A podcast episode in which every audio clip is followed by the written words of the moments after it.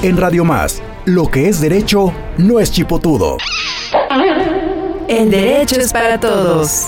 Un espacio radiofónico donde lo complejo de los trámites notariales los hacemos accesibles.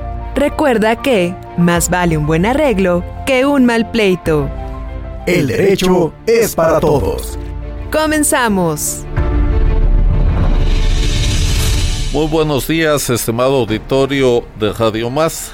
Estamos en su programa El Derecho es para Todos. Soy su amigo, el notario número 30 de la demarcación de Jalapa, Manuel Díaz Rivera. Y les agradezco mucho que nos acompañen. Tenemos hoy un tema muy, muy interesante que es la regularización de bienes inmuebles. Esto es cuando usted tiene un predio, un terreno, una casa y no tiene una escritura pública o un documento que acredite esa propiedad inscrita en el registro público de la propiedad. Y me acompaña hoy mi amigo Juan de Dios Sánchez Abreu, presidente de Amecope. Bienvenido Juan de Dios, muchas gracias.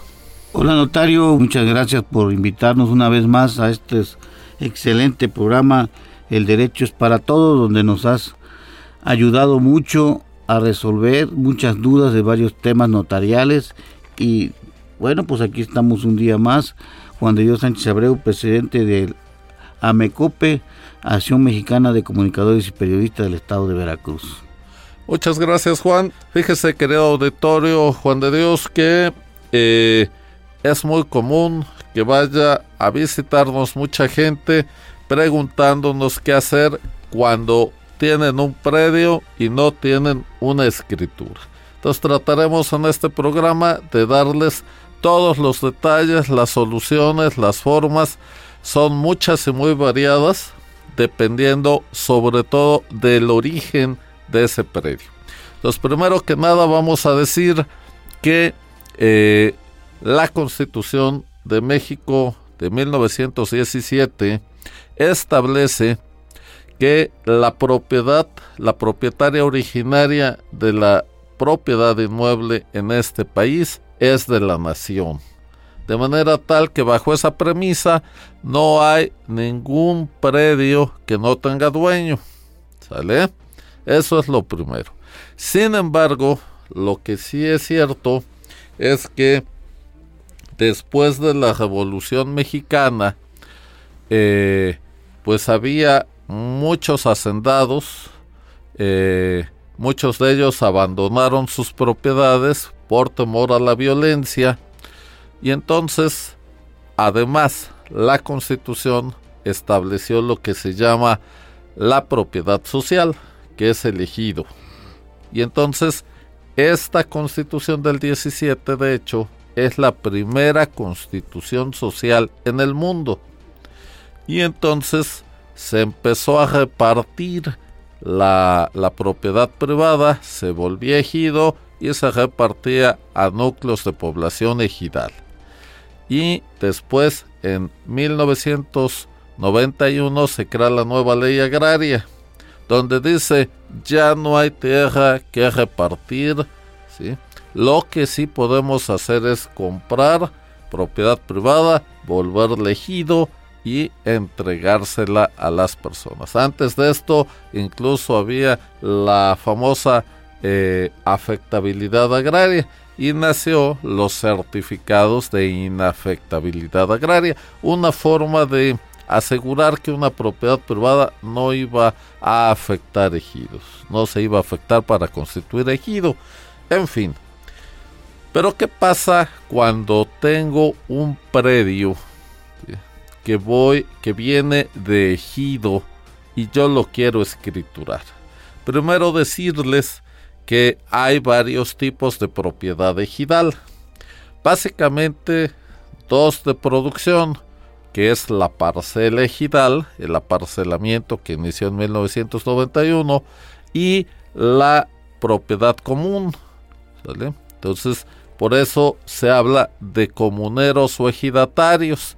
Si esa propiedad es de explotación común, no es de un solo ejidatario, sino de todos. Y ya tienen sus reglas de cómo van a hacer producir esa parte. Y cuando está parcelado, bueno, entonces de un solo ejidatario. Pero el tema de hoy es la regularización de estos inmuebles, sobre todo para vivienda. Y entonces vamos a pensar que yo tengo un lote en el área urbana del ejido. No tengo título sobre él. Aquí hay algo bien importante. Un lote en un área urbana de ejido no es propiedad ejidal, es propiedad privada. Pero para eso necesitamos asignárselo a un beneficiario. ¿Cómo se hace esto? Pues a través de una asamblea de formalidades especiales. ¿Qué quiere decir esto? Que requiere un quórum mínimo de eh, que establezca el reglamento del ejido, generalmente 50 más 1. Eh, y dos, tiene que asistir un representante de la Procuraduría Agraria y un notario público para hacer esta asamblea de formalidades especiales donde se asignen los lotes del área urbana del ejido. ¿Cómo les denominamos? Solares urbanos. Y sale un título expedido por el Registro Agrario Nacional y se inscribe en el Registro Público de la Propiedad. Y eso ya me sirve de escritura. Yo con un título de estos ya puedo acreditar la propiedad de mi lote en área urbana elegido como propiedad privada. Está usted escuchando El derecho es para todos.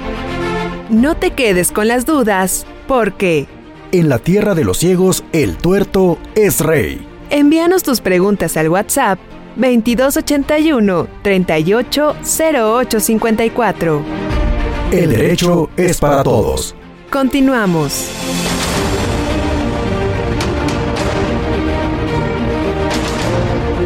Estamos hablando de la regularización de bienes inmuebles y ya tocamos el tema del el solar urbano en zona urbana del ejido y lo regularizamos a través de un título que emite el Registro Agrario Nacional derivado de una asamblea de formalidades especiales del ejido donde se asigna ese lote. Muy bien. Pero vamos a pensar que este lote no está en la zona urbana elegido, sino en una parcela ejidal. Y entonces ahí se nos complica un poquito más la cosa. Miren ustedes. Dice la ley agraria que la parcela ejidal es indivisible. Y este concepto, tratando de no fraccionar el agro mexicano, ha causado muchos problemas, yo creo que más de los que resolvió. Y entonces, ¿qué pasa? ejidos que ustedes conocen, pegados a la ciudad, se los va comiendo la mancha urbana. Entonces, si una parcelita valía 100 mil pesos la hectárea, pues tal vez eso valga un lote. Entonces, el ejidatario se dio cuenta de esto y dijo, no, mejor lo fracción. Y entonces empieza a hacer lotecitos. Y entonces, como no hay servicios, de agua, de luz, drenaje, etcétera, pues los da baratos y además los fía. Y entonces empieza a hacer lotes y a fiarlos. Entonces llega alguien, le dice, mira, me das cinco mil pesos y eh, me vas dando mil pesos a la semana. Y entonces sí, hacen un papelito ahí. Cuando bien nos va, lo hacen ante el comisariado ejidal. Y cuando bien nos va, el comisario Ejidal va llevando su lista y se la pasa al que sigue y se la pasa al que sigue. Pero cuando no, ni eso sucede. Y entonces al ratito, este amigo que compró así, pues ya no llega. Lo, se cambia de domicilio, de ciudad, etcétera, y ya no llegó a dar sus abonos. Y entonces el ejidatario dice, bueno, pues cuando regrese le devuelvo su dinero y vuelve a vender ese lotecito. Y entonces aquel amigo que compró y tal vez dio uno o dos abonos se encuentra con alguien más y le dice, oye, tengo un terrenito en tal parte, te lo paso, dame el enganche, te obsequio las mensualidades y termina de pagarlo. Entonces aquel amigo hace también un papelito, regresa y resulta que ya hay dos dueños. Y entonces, ¿qué va a pasar? Lamentablemente, conozco el caso de muchos ejidatarios que han ido a parar a la cárcel por el fraude cometido, que para ellos resulta sencillo o lógico proceder así, pero no lo es. Realmente vendieron dos veces una misma cosa a dos personas distintas y pues cometieron un fraude. Entonces, este tema realmente es muy complicado, ha dado muchos problemas y muchos dolores de cabeza. ¿Qué hizo el gobierno federal cuando se dio cuenta de este fenómeno? Pues creó una dependencia que se llamaba Coret. Hoy INSUS. ¿Y de qué se encarga? De regularizar esos lotes que están en ejido. Y pareciera un contrasentido. Por un lado, la ley te dice la parcela ejidal es indivisible, y por otro lado te dice, pero si la debedas, aquí tienes la forma de resolverlo, ¿no? ¿Cuál es el problema de fondo? Tenemos un tema social ahí, una necesidad de vivienda barata. ¿Por qué un lote en un fraccionamiento es caro? O pues tiene un precio mayor para no calificarlo de caro. Porque el fraccionador pues tiene que comprar la tierra, tiene que ver las factibilidades de servicio, los permisos, tiene que hacer las ingenierías, esto es, tiene que invertir, bueno, primero perder tierra por vialidades, por áreas de donación, que es obligación por ley al ayuntamiento, y por áreas de equipamiento que tiene que dejar por si se hace una escuela, por si se hace cualquier cosa, un depósito de agua, etcétera. Entonces, un fraccionador pierde alrededor del 40% de superficie entre estas áreas verdes de equipamiento y de donación y vialidades que son las calles, las banquetas, etcétera. Entonces, ya se le ya lo que compró a, a 100 ya va en 140 pesos, ¿verdad? Y ahora tiene que hacer la infraestructura, energía eléctrica, agua potable, eh, drenaje pluvial, drenaje de aguas negras, guarniciones, banquetas y calles. Y entonces eso tiene un costo. Más o menos por metro tú debes de gastar alrededor de mil pesos en eso. Y entonces lo que compraste a mil ya va en dos mil cuatrocientos pesos. Y obviamente pues tienes que tener una ganancia por la inversión de tu dinero. Si pensamos en que se pide un crédito puente para hacer todo esto, pues el costo de ese préstamo, ¿no? De manera tal que si el ejidatario vende a mil pesos, pues el fraccionador tiene que vender a cinco mil, porque si no, pues no le es ni negocio ni redituable. Esa es la razón. Ahora, ¿qué pasa cuando el ejidatario hace todo esto? Primero, pues quien compra un lote en parcela ejidal está comprando inseguridad jurídica. Entonces la primera recomendación es, pues no compren lotes que no tengan una escritura inscrita. Pero me van a decir, oye, pues sí, pero es para lo que me alcanza algunas personas. Ok, entonces vamos a hacerlo bien. ¿Qué tienen que hacer si compran un lote en eh, una parcela ejidal? Acudir al INSUS y decirle, oye INSUS, voy a comprar este lote, quiero saber si no hay problema. Acudir al ejido, oye ejido, tienes comisariado ejidal del ejido, tienes una lista donde diga quiénes han comprado lotes para ver que no esté yo comprado uno ya vendido que tampoco es seguro, pero bueno, cuando menos vas eliminando todo eso. Ya cuando tengas esa información, entonces vas con Insus, porque Insus no regulariza todo al mismo tiempo, sería imposible. Entonces va programando por año qué ejido o qué partes de ejido sí va a regularizar.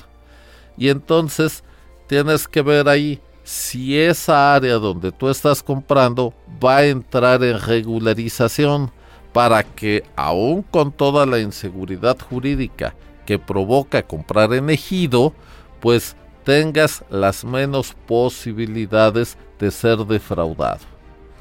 ¿Cómo ves, Juan? Sí, sí, sí, sí, está muy claro, porque un ejemplo es aquí eh, en, unas colonias que están cerca de aquí de Radio Más, donde antes eran ejidos y hoy la mancha urbana se los comió y ahí hay mucha gente que tiene ese problema porque todavía se rigen por la parte de la parte ejidal y no pueden regularizar y qué bueno que les estás orientando a dónde tienen que ir para que puedan ellos ya tener porque hay gente que tiene muchos años ya viviendo ahí, que compró sus lotes y no han podido regularizar. Así es, Juan. Y el otro tema que es muy, muy importante, que esas partes que de hecho no ocupan ni para agricultura es porque son de alto riesgo. No son aptas para asentamientos humanos. Sobre todo esta parte de aquí que no hay mucha piedra. Entonces es muy triste que cada año en época de lluvias conozcamos de personas fallecidas por deslave de cerros. Entonces el otro tema que hay que checar aquí es que no sea una zona de alto riesgo. Y ahí podemos acudir a la Dirección de Protección Civil del Ayuntamiento para ver en el atlas de riesgo que hay que debe de tener el ayuntamiento, checar que esa parte pueda ser habitable. Y la tercera cuestión sería los servicios ver qué factibilidades hay de servicios ahí.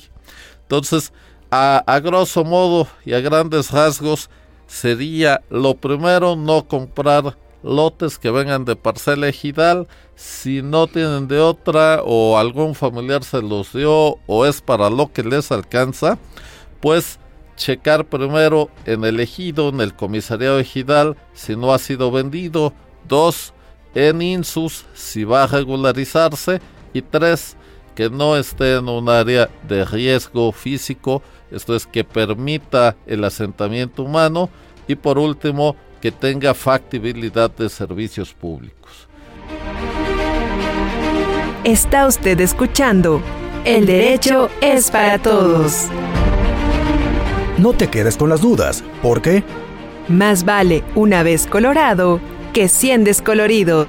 Envíanos tus preguntas al WhatsApp 2281 380854. El derecho es para todos. Continuamos.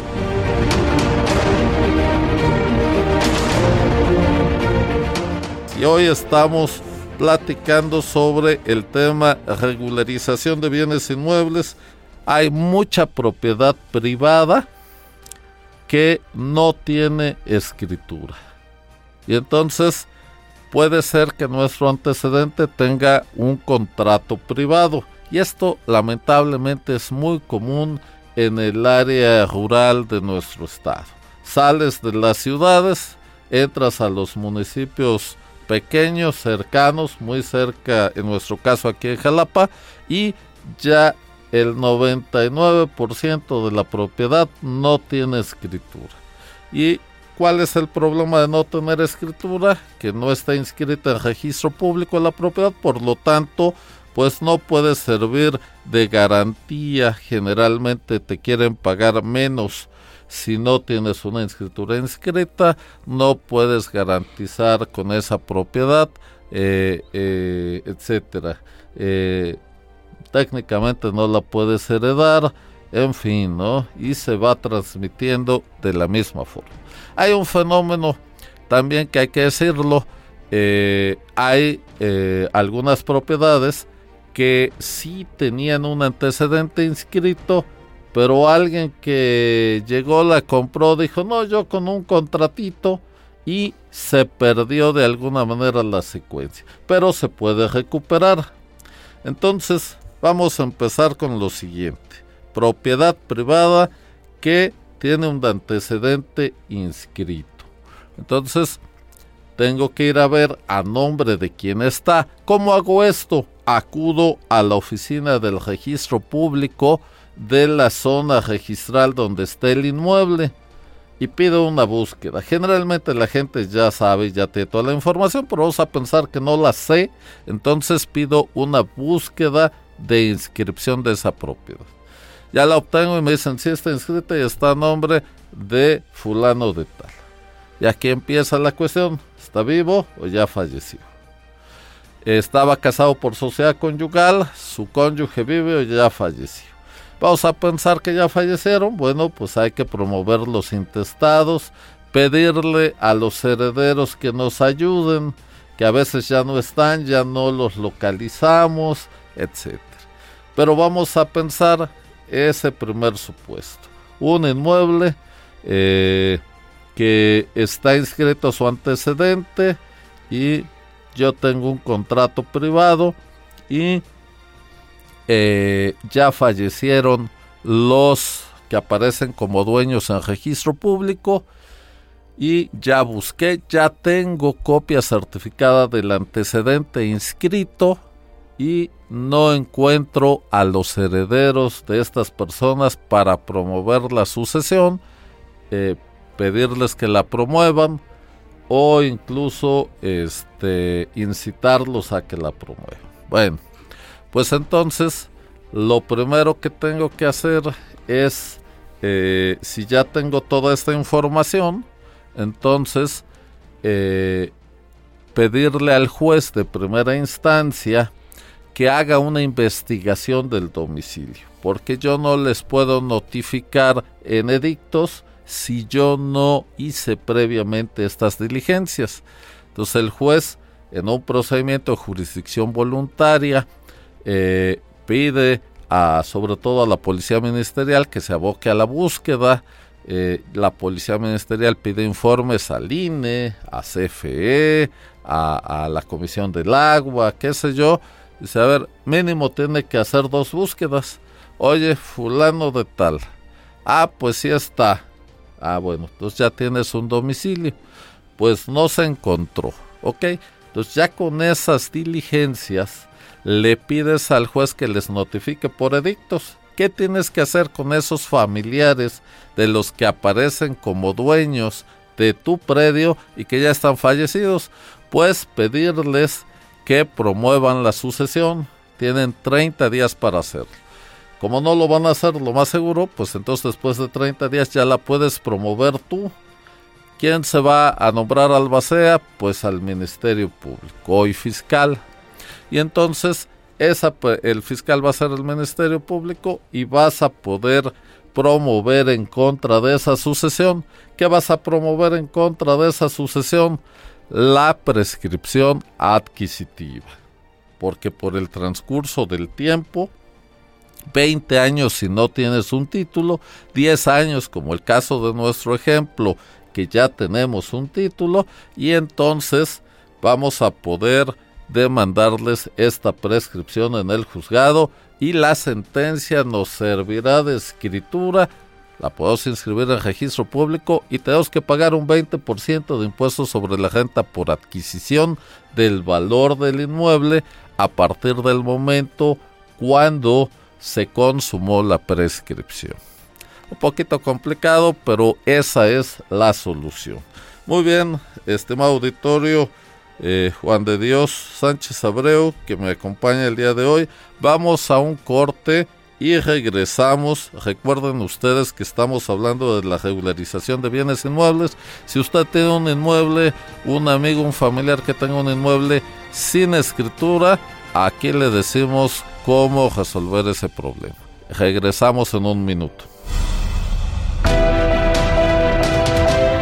Este arroz ya se coció es momento de hacer una pausa. Recuerda que sus dudas y preguntas las atendemos en el WhatsApp 2281 380854. Estás escuchando El Derecho es para Todos. Regresamos en un momento.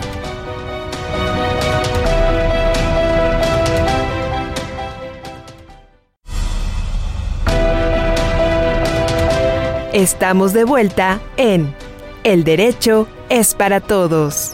Envíanos tus dudas y preguntas al WhatsApp 2281 38 Todos coludos o todos rabones. El derecho es para todos. Continuamos. Estimado auditorio, soy su amigo el notario Manuel Díaz, titular de la Notaría 30 de la demarcación de Jalapa. Estamos en su programa El Derecho es para Todos, donde lo complicado lo hacemos sencillo para que usted tenga todos los elementos para saber qué hacer, qué trámites necesita hacer en cada situación y poderse defender también, como no, de cualquier situación que le afecte. Y entonces el día de hoy estamos con mi amigo Juan de Dios Sánchez Abreu y estamos hablando de la regularización de bienes inmuebles. Ya tocamos dos temas, los lotes que vienen de ejido, que vienen de zona urbana como solares urbanos y los que vienen de parcela que tiene que acudirse al eh, INSUS ellos nos mandan a los notarios la instrucción notarial y nosotros generamos la escritura, pero es la única forma de regularizar lotes de parcela ejidal a través de INSUS. Y el otro tema que ya tratamos, que es la propiedad privada, que sí tiene un antecedente inscrito a nombre de otra persona, pero que hoy no lo tenemos. Ok, ya hablamos de cuando esta persona, el que aparece como dueño del registro público de la propiedad, ya falleció. Pero ¿qué pasa si no ha fallecido? Bueno, entonces tenemos que buscarlo, pedirle que nos firme la escritura y si no quiere, tendríamos que hacer una acción jurídica en su contra, que sería la acción pro forma. Entonces, demandarle que ese contrato que nos firmó en contrato privado se haga en escritura pública. Si acreditamos todo ante el juez, el juez va a firmar en rebeldía de esa persona y vamos a tener una escritura pública notariada inscrita a nuestro nombre. ¿Alguna duda, este Juan? Pues mira, notario, en verdad es importante que todos los radioescucha puedan contactarte al WhatsApp que tienes y a las redes sociales porque sí les puedes apoyar bastante en muchas dudas que ellos tengan. Es importante la explicación que tú das, pero a veces se queda uno con algunas duditas y no da tiempo y pues es importante que te puedan contactar al teléfono y a las redes sociales que tienes en este programa que tenemos el derecho es para todos. Muchas gracias Juan, efectivamente. Y bueno, la segunda recomendación del día de hoy es acuda usted con el notario de su confianza, él le va a asesorar de la mejor manera. Muy bien, vamos al tema más amplio, más común, que es cuando tengo un inmueble, generalmente hay contratos privados, a veces ni eso, eh, y que no hay antecedente inscrito en registro público. Esto les estoy hablando de más del 90% de toda la propiedad inmueble en el área rural de Veracruz. Puede, la mayoría de esa propiedad está catastrada. No confundir. El catastro es municipal, el registro público es estatal. Con el catastro nos cobran el impuesto predial con el registro público de la propiedad, acredito mi propiedad ante terceros, ante cualquier otra persona. son diferentes el catastro y el registro público, aunque muy similares. Bien, entonces tengo este predio, no tengo escritura, eh, nunca ha tenido escritura, no está inscrito en registro público. ¿Cómo lo voy a saber? Porque voy a solicitar porque es requisito para lo que vayas a hacer, un certificado de no inscripción. Ese lo expide la Oficina del Registro Público de la Propiedad de la zona registral donde se ubica el municipio, donde esté el predio. Entonces vamos a pensar, Actopan, pues tengo que venir al Registro Público de Jalapa y pedirlo. ¿Qué requisitos me van a pedir? Primero, el predial debe de estar pagado el predial al corriente. Segundo, un plano certificado por catastro. Catastro tiene que ir, medir y sellar y firmar ese planito. Tres, una constancia de posesión. ¿Quién expide las constancias de posesión? el jefe de manzana o si estoy en una comunidad, el agente municipal. Y de ahí esa firma de estos funcionarios la tiene que certificar el secretario del ayuntamiento. Y esa es mi constancia de posesión que va a decir desde cuándo poseo ese inmueble. Esta, esta, este dato es muy importante, ahorita vamos a ver por qué, cuántos años tengo poseyendo. Cuatro, constancia de que no pertenece a un ejido, porque si estamos en el ejido el camino es otro como ya vimos. Ok, ¿quién me da esa constancia? Pues si te hay ejido en la comunidad, el comisariado ejidal de ese ejido. Si no hay ejido, tengo que venir al registro agrario nacional y ellos me dan esa constancia. Y quinto, el certificado de no inscripción. Aquí estos cuatro primeros son para que me den el certificado, pero me va a servir para lo que viene, todos ellos más el certificado de no inscripción. Ya tengo mi certificado de no inscripción y sí tengo un contrato privado. ¿ok? Entonces, checo si puedo hacer un procedimiento administrativo que se llama inmatriculación. ¿Dónde lo hacemos? En la Dirección General de Registro Público de la Propiedad de Inspección Archivo General de Notarías, ubicada en la calle Juárez, número 68, exactamente frente a la Prepa Juárez a la heroica Prepa Juárez y es heroica porque me aguantó ahí tres años. Por eso es heroica. en el centro de Jalapa. El Colegio Preparatorio de Jalapa. Es el nombre oficial, mejor conocida como la Prepa Juárez. Y ahí enfrentito está eh, la oficina de la Dirección de Registro Público de la Propiedad de Inspección de Archivo General de Notarías. ¿Qué tengo que llevar? Pues ese contrato original, eh, una solicitud, y estos cinco requisitos que ya mencionamos. Ok, ya llevo todo, pero este título original, o sea, este contrato privado sin inscribir en el registro público de la propiedad, ¿qué características debe tener? Debe de ser mayor a 20 años. Debe de estar certificadas las firmas de los contratantes por el juez municipal. Y aquí viene el mayor problema. Su valor fiscal de acuerdo, al Código Civil no debe ser mayor a 10 mil pesos de antes de 1992. Acuérdense que en el 92 nos cambiaron la moneda y le quitaron tres ceros. Y el Código Civil que establece el valor de 10 mil pesos es de 1932. A valores actuales pues son 10 pesos.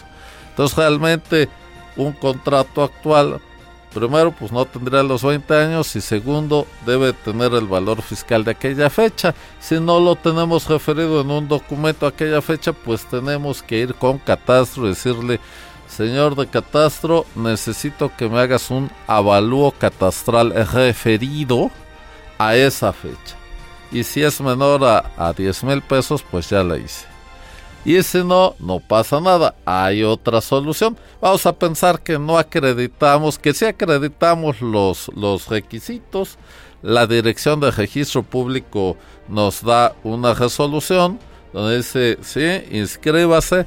Con esa resolución vamos al registro público de la propiedad local de la zona registral de Jalapa.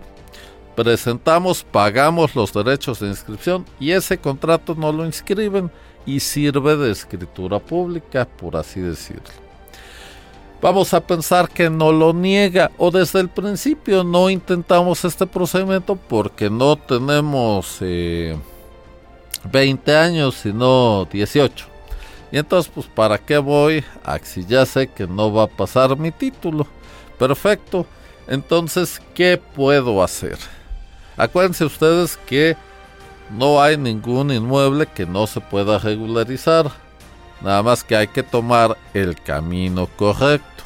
Bien, entonces eh, debo de acudir ante el juez en algo que se llama información testimonial.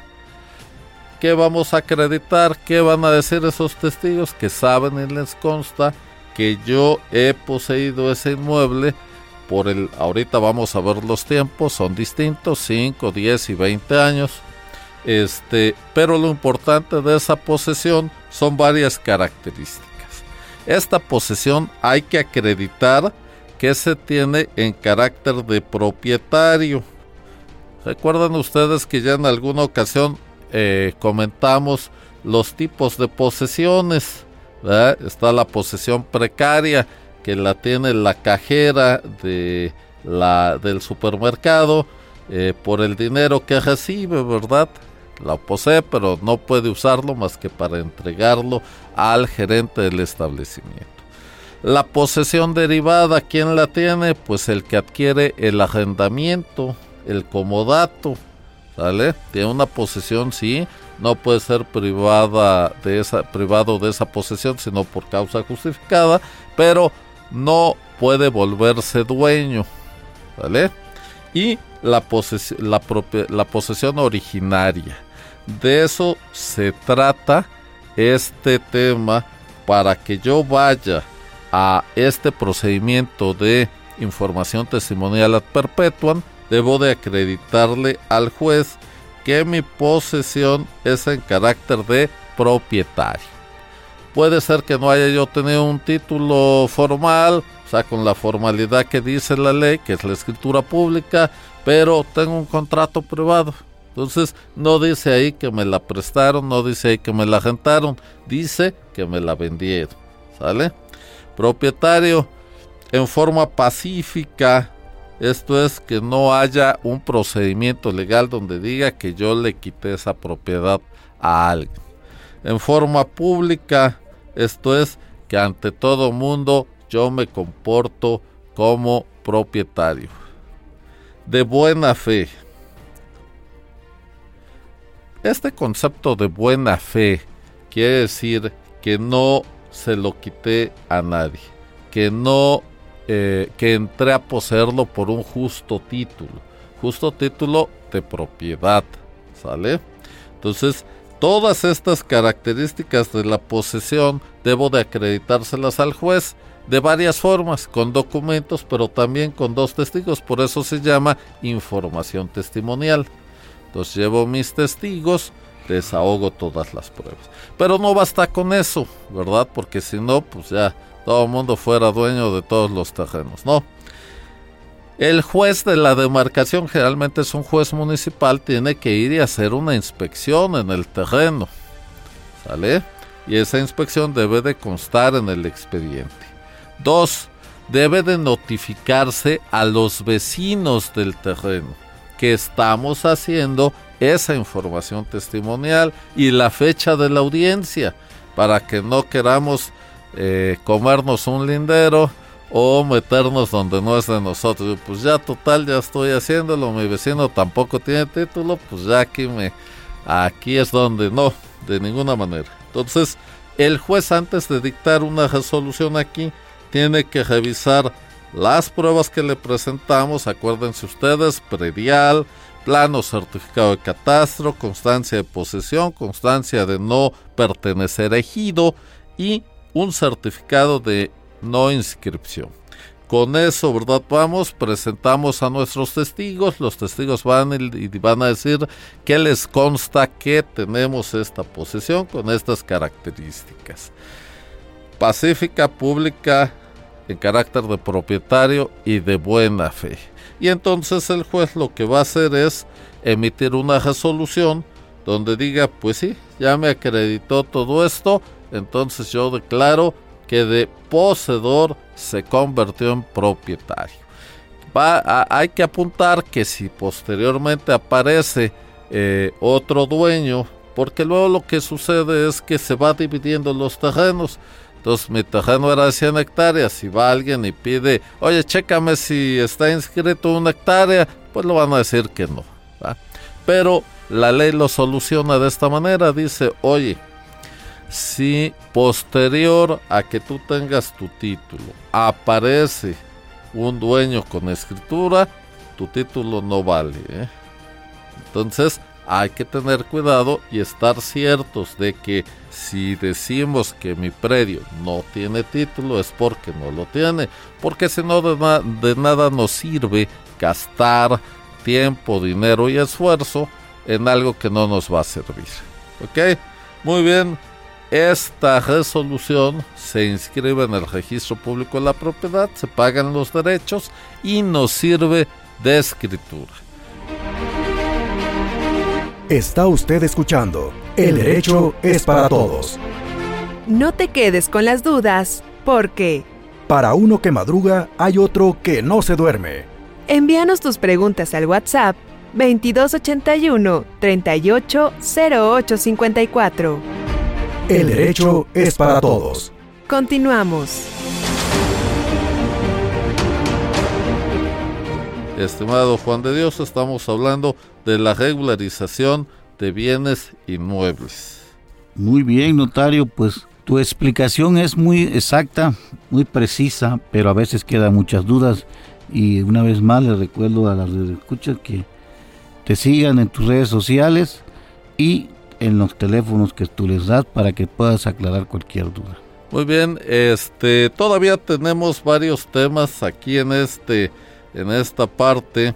Fíjense ustedes que hay un proyecto eh, de Código Nacional de Procedimientos Civiles que va a venir a mover todos estos temas que hemos estado hablando y eh, ya hemos participado como colegio de notarios opinando al respecto y yo creo que este procedimiento de información testimonial ad perpetuam si todo sale bien va a poderse realizar en sede notarial y eso va a hacer que sea muchísimo más rápido porque los juzgados pues tienen una agenda muy cargada de asuntos, ¿verdad? Y eso obviamente hace que los temas pues se retrasen, sobre todo en tiempo. Muy bien, pero tenemos todavía tres temas muy importantes que vamos a tratar muy rápidamente. El fondo legal. Todos los municipios, de acuerdo a la estructura de creación, desde luego, desde luego que este tema viene eh, pues de los reinos de Aragón, eh, desde porque cuando llegaron este Cristóbal Colón acá, pues no existía España, ¿no? Eh, existían unos reinos unidos, este, y entonces eh, esta forma de, hacer ayuntamientos, ahora municipios, el ayuntamiento es el órgano directivo del municipio, pero así le llamaban entonces ayuntamientos, eh, se hacen base a esa estructura de que trajeron los conquistadores y entonces le dotaban un terreno a este para fundar un ayuntamiento. Este es el llamado fundo legal. Generalmente en los decretos fundatorios de los ayuntamientos se delimitaba qué predio era para el fundo legal, que era donde se iba a asentar la población. Pero muchos no lo mencionan y otros que lo mencionan pues quedó ahí en el olvido.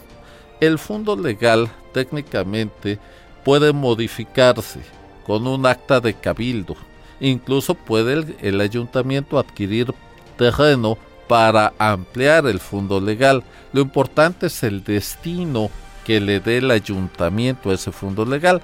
Pero tenemos casos, a mí me ha tocado ya regularizar dos municipios así, eh, del Sureste y Tepetlán, donde con un acta del de, eh, ayuntamiento, el cabildo, determinó un área para fondo legal, se pide la autorización de la legislatura, obviamente esa área ya ocupada, es un procedimiento de regularización, y la legislatura ya después de analizar todo, autoriza en un decreto, oye, municipio, te autorizo que enajenes a título gratuito el predio fulano de tantas medidas, tanta superficie, para don José López porque él es el que lo ha venido poseyendo. Entonces es otra forma de regularizar este fondo legal, ¿ok? Y hay que acudir al ayuntamiento para atender este programa. Si es que lo tiene y si no lo tiene, pues pedirle que lo lleve a cabo. Bien, tenemos una dependencia en el gobierno del estado de Veracruz que se llama Invivienda. Invivienda es un órgano con personalidad jurídica y patrimonio propio y ellos lo que hacen es adquirir eh, reserva territorial. Reserva territorial para dotar vivienda a personas de escasos recursos. Ellos técnicamente no regularizan, sino compran eh, predios y lo fraccionan y le dan esos predios vendidos, obviamente a un menor costo, a personas que encuadren en su perfil de beneficiarios. Y por último tenemos a Patrimonio del Estado. Patrimonio del Estado tiene una sección de regularización, ellos sí como tal, pero ahí generalmente hacen convenios con los propietarios.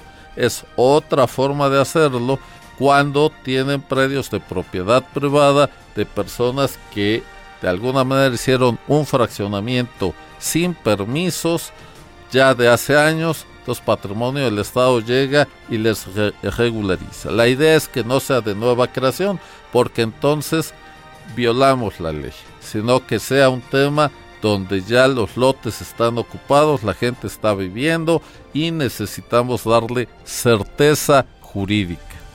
¿Por qué no se puede hacer de nueva creación? Porque si no, todos nosotros estaríamos pagando los servicios que requiere una colonia, un fraccionamiento que alguien hizo, que vendió, que hizo un negocio y que no es justo que ahora nosotros con nuestros impuestos tengamos que pagar esos servicios. Muy bien, estimados amigos, estimado auditorio, Juan de Dios, muchas gracias por tu acompañamiento. Queridos amigos, estamos en el programa El Derecho es para Todos, donde lo complicado lo hacemos sencillo, donde le damos a usted todos los elementos que requiere para sus trámites en su día a día, sus trámites legales, su eh, defensa, etcétera. Escríbanos al WhatsApp 2281 380854 sus dudas, preguntas o propuestas de temas que quiera y le interese que tratemos. Les agradezco mucho su atención. Muy buen día.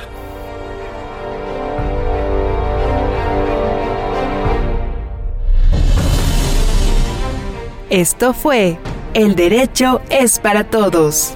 Un espacio radiofónico donde lo complejo de los trámites notariales los hacemos accesibles. Recuerda, que más vale un buen arreglo que un mal pleito. Esperamos tus dudas y preguntas al WhatsApp 2281 380854. El derecho es para todos. No dejes para mañana lo que puedas hacer hoy.